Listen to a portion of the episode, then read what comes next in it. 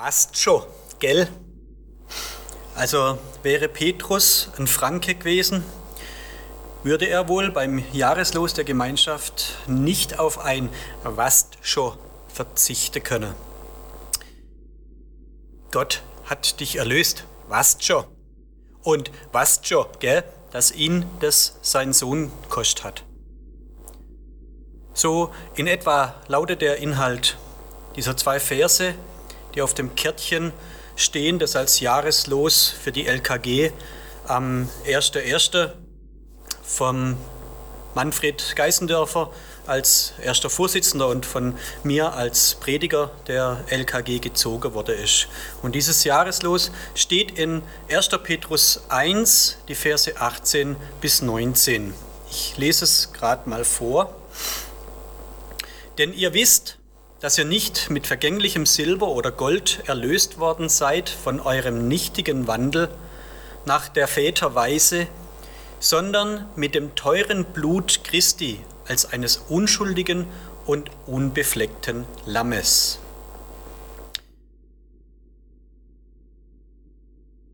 Für viele ist es schon lange Tradition, am Anfang vom Jahr einen Bibelvers sich zu ziehen, der so über dem Jahr steht, ein Vers, der einen durch das Jahr begleitet. Und bei so einzelnen Versen finde ich es sehr wichtig und ist immer gut, sie nicht als Einzelnes völlig isoliert zu betrachten, weil so ein einzelner Bibelvers ohne Zusammenhang oft nur schwer verstanden werden kann oder sogar leicht missverstanden wird.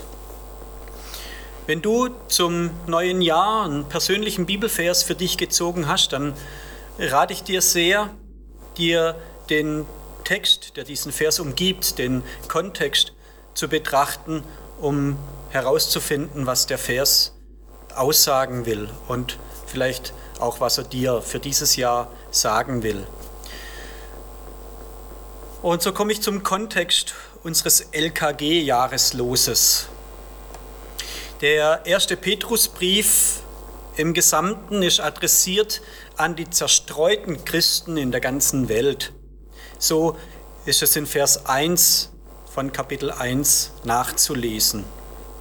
Das Thema des Briefes, das fasst Petrus in Kapitel 5, Vers 12 zusammen, die wahre Gnade Gottes.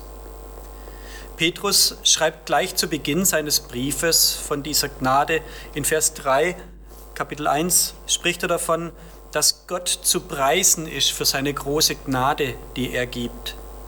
Und die Hoffnung auf Gottes unvergängliches, ewiges Geschenk soll unser Leben auf dieser Erde beeinflussen, sagt er dann in Vers 13.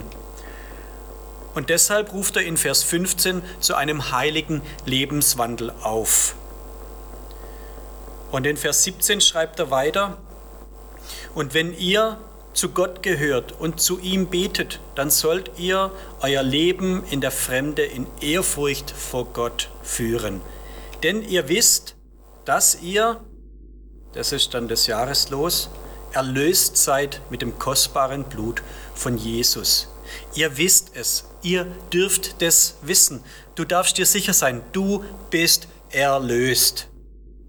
Erlöst von einem Leben ohne Ziel und Sinn, wie es schon Generationen eurer Vorfahren vor euch geführt haben Davon hat Gott euch freigekauft, freigekauft aus den Zwängen weltlicher Abhängigkeiten.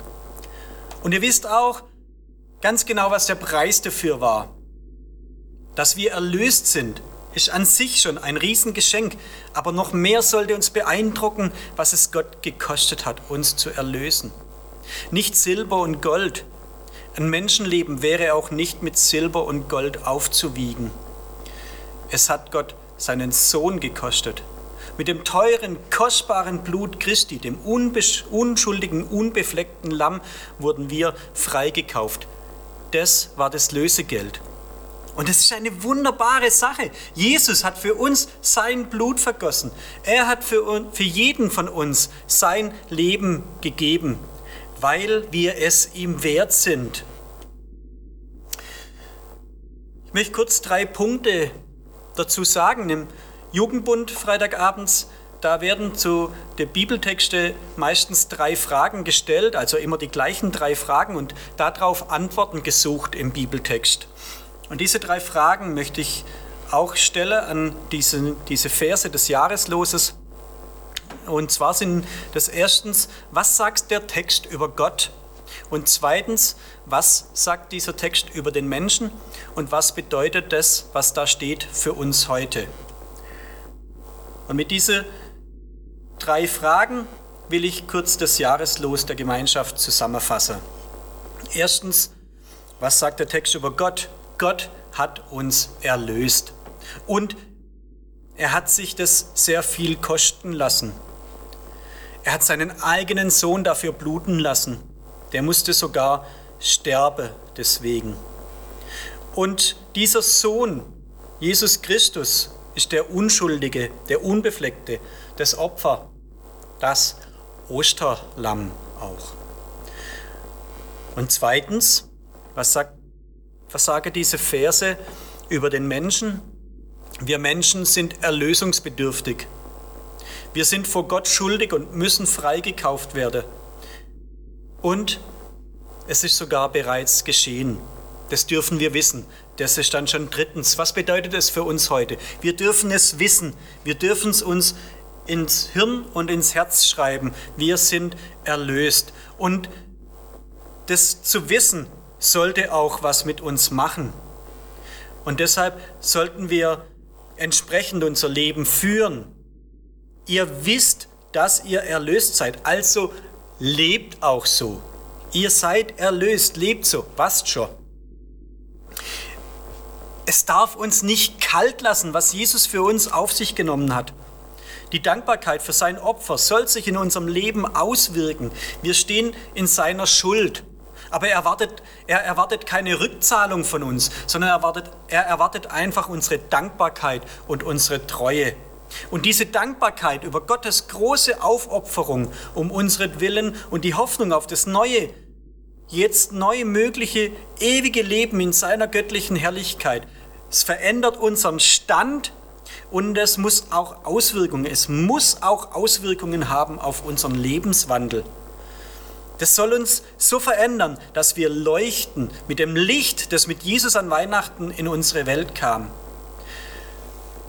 Friedrich Wilhelm Nietzsche hat mal gesagt, die Christen müssten erlöster aussehen, wenn ich an ihren Erlöser glauben soll. Die Christen müssten erlöster aussehen, wenn ich an ihren Erlöser glauben soll. Ich verstehe diesen, diese Aussage von Nietzsche als einen wohlberechtigten, aber auf jeden Fall als einen Vorwurf an uns Christen. Man merkt wohl uns unsere Erlösung oft nicht an. Und deshalb würde ich gerne das als Jahresmotto für jeden in unserer Gemeinde und für die Gemeinschaft als Ganzes aus diesen beiden Versen herausnehmen. Lasst uns die Erlösung, die Gott uns ermöglicht hat, in unserem Leben umsetzen. Lasst es uns nicht nur wissen, dass er uns erlöst hat, sondern es auch leben. Leben als Erlöste heißt Leben wie Erlöste, damit Nicht-Erlöste uns sehen und das haben wollen, was wir in unserem Leben haben. Ich lese nochmal die Verse aus 1. Petrus 1, 18 bis 19, diesmal nach der neuen Genfer Übersetzung. Ihr wisst doch, dass ihr freigekauft worden seid von dem Sinn und ziellosen Leben, das schon eure Vorfahren geführt hatten, und ihr wisst, was der Preis für diesen Loskauf war. Nicht etwas Vergängliches wie Silber oder Gold, sondern das kostbare Blut eines Opferlammes, an dem nicht der geringste Fehler oder Makel war, das Blut von Christus. Ich möchte beten. Danke, Herr Jesus, dass du dein Leben gegeben hast, um, um uns zu erlösen. Und ich bitte dich, dass du dieses Licht von deiner Erlösung in unserem Leben Auswirkungen haben lässt, dass es Früchte bringt, dass dieses Licht in unserem Leben strahlt und durch uns in dieser Welt leuchtet. Ich bitte dich, Herr, dass du diese Gemeinschaft, die LKG Weidenbach segnest für dieses Jahr 2021. Und lass uns das Licht von deiner, deiner frohen Botschaft, von deinem Evangelium leuchten, aufleuchten in dieser Welt. Ich bitte dich, lass uns Lichtträger sein.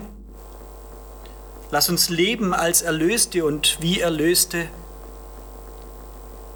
Ich danke dir einfach für dieses große Gnadengeschenk, dass wir erlöst sein dürfen, freigekauft aus der Sünde, aus der Schuld, aus den Zwängen.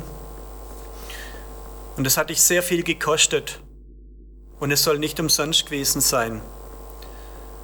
Ich bitte dich, lass es uns in, unserem Leben ausleben und andere damit anstecken, was du für uns getan hast. Und diese Freude soll ausstrahlen in unsere Umgebung, jedes Einzelnen und auch hier von diesem Haus aus. Lass es ausgehen, das Licht in die Welt, dass wir Erlöste eine gute Werbung sind für dich als Erlöser. Amen.